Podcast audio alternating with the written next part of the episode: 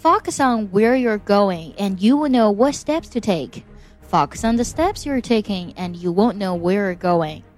From Simon Sinek, inspirational speaker. 这句话出自于 Simon Sinek，他是英国人。他最被大家所熟知的就是在 TED 上的一段演讲《伟大的领袖如何激励行动》。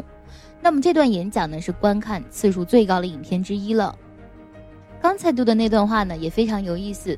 它的大意就是，当你把注意力摆在你要到达地方的时候呢，你就会知道下一步要做什么；但是当你把注意力放在你下一步要做什么的时候呢，你将会迷失方向。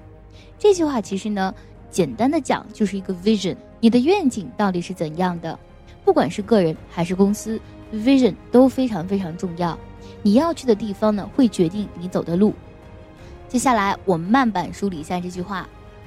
Focus on where you're going and you know what steps to take. Focus on the steps you're taking and you won't know where you're going. Focus on where you're going and you will know what steps to take. Focus on the steps you're taking and you won't know where you're going.